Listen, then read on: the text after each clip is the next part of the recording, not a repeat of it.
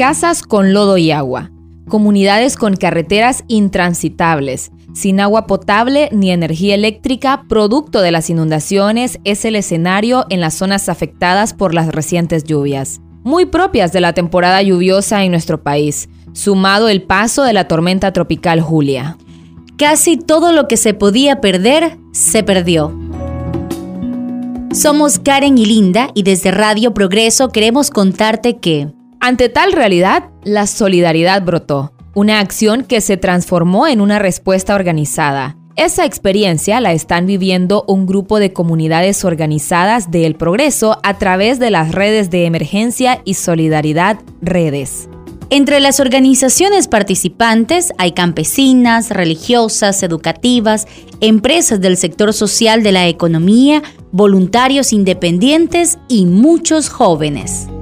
Por ejemplo, las jóvenes del sector de Estero de Indios no perdieron la oportunidad y comenzaron a organizar las familias afectadas.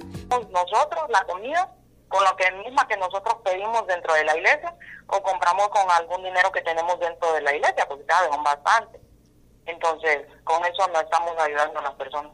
Sí, nosotros ahí nos ubicamos en, en las aulas que tenemos nosotros como iglesia para los niños y hemos utilizado algunas colchonetas que la misión tiene para actividades de, de, la iglesia. Entonces, son pocas. Mire, la bendición que tenemos en la iglesia, que ellos toman su bendición, por decirlo así, su caja, y ellos se la pudieron llevar para su comunidad. Quisiéramos recibir agua, leche para los bebés, pamper, eh, cosas eh, de higiene, por decirlo así. Hay gente que no anda ni un desodorante, no anda jabón para bañarse y hemos estado ahí queriendo suplir, pero es poco la, el alcance que tenemos. En las 36 Guaymas no hemos recibido absolutamente nada, nada, nada, ni un grano de arroz ni nada. Lo único que nos dijeron de que el el alcalde de Negrita nos tenía que apoyar. Y cosa que no tiene que ser así, porque nosotros somos del Progreso Lloro. El alcalde del Progreso Lloro nos tiene que ayudar a nosotros, a apoyarnos.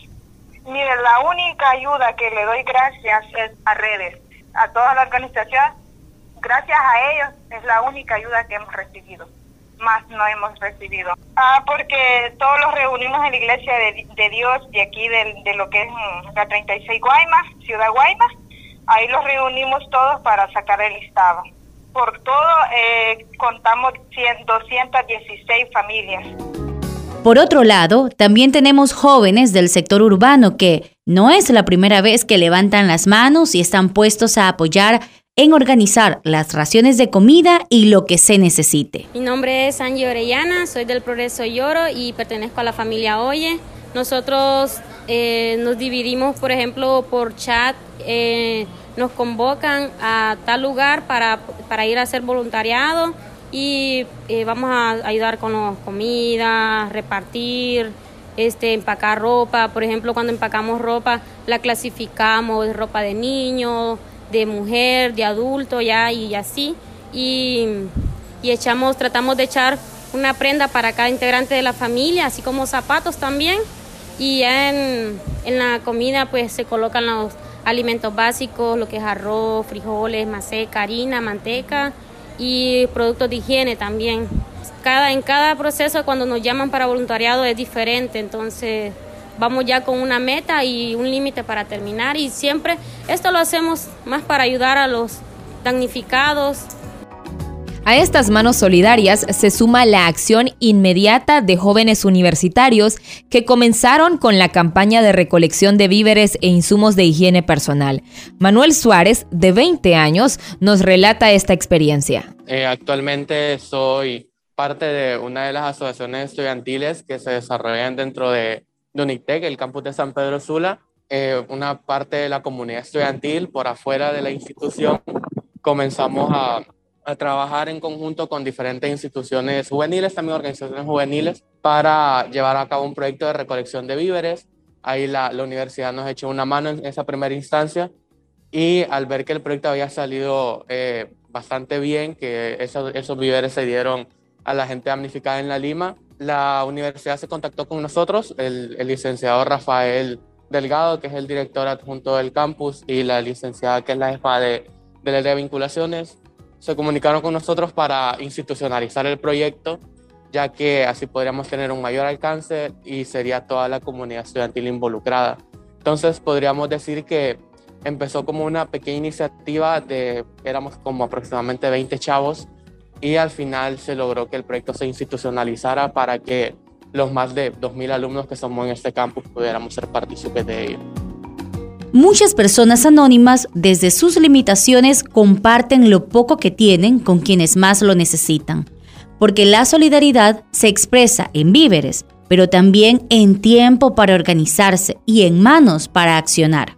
Una vez más, la solidaridad es el colchón de miles de familias afectadas. Pero, ¿cómo avanzamos hacia un estado de prevención ante la vulnerabilidad existente? Bien, eh, creo que siempre el tema de la prevención, al menos en estas afecciones climáticas, es bastante complejo.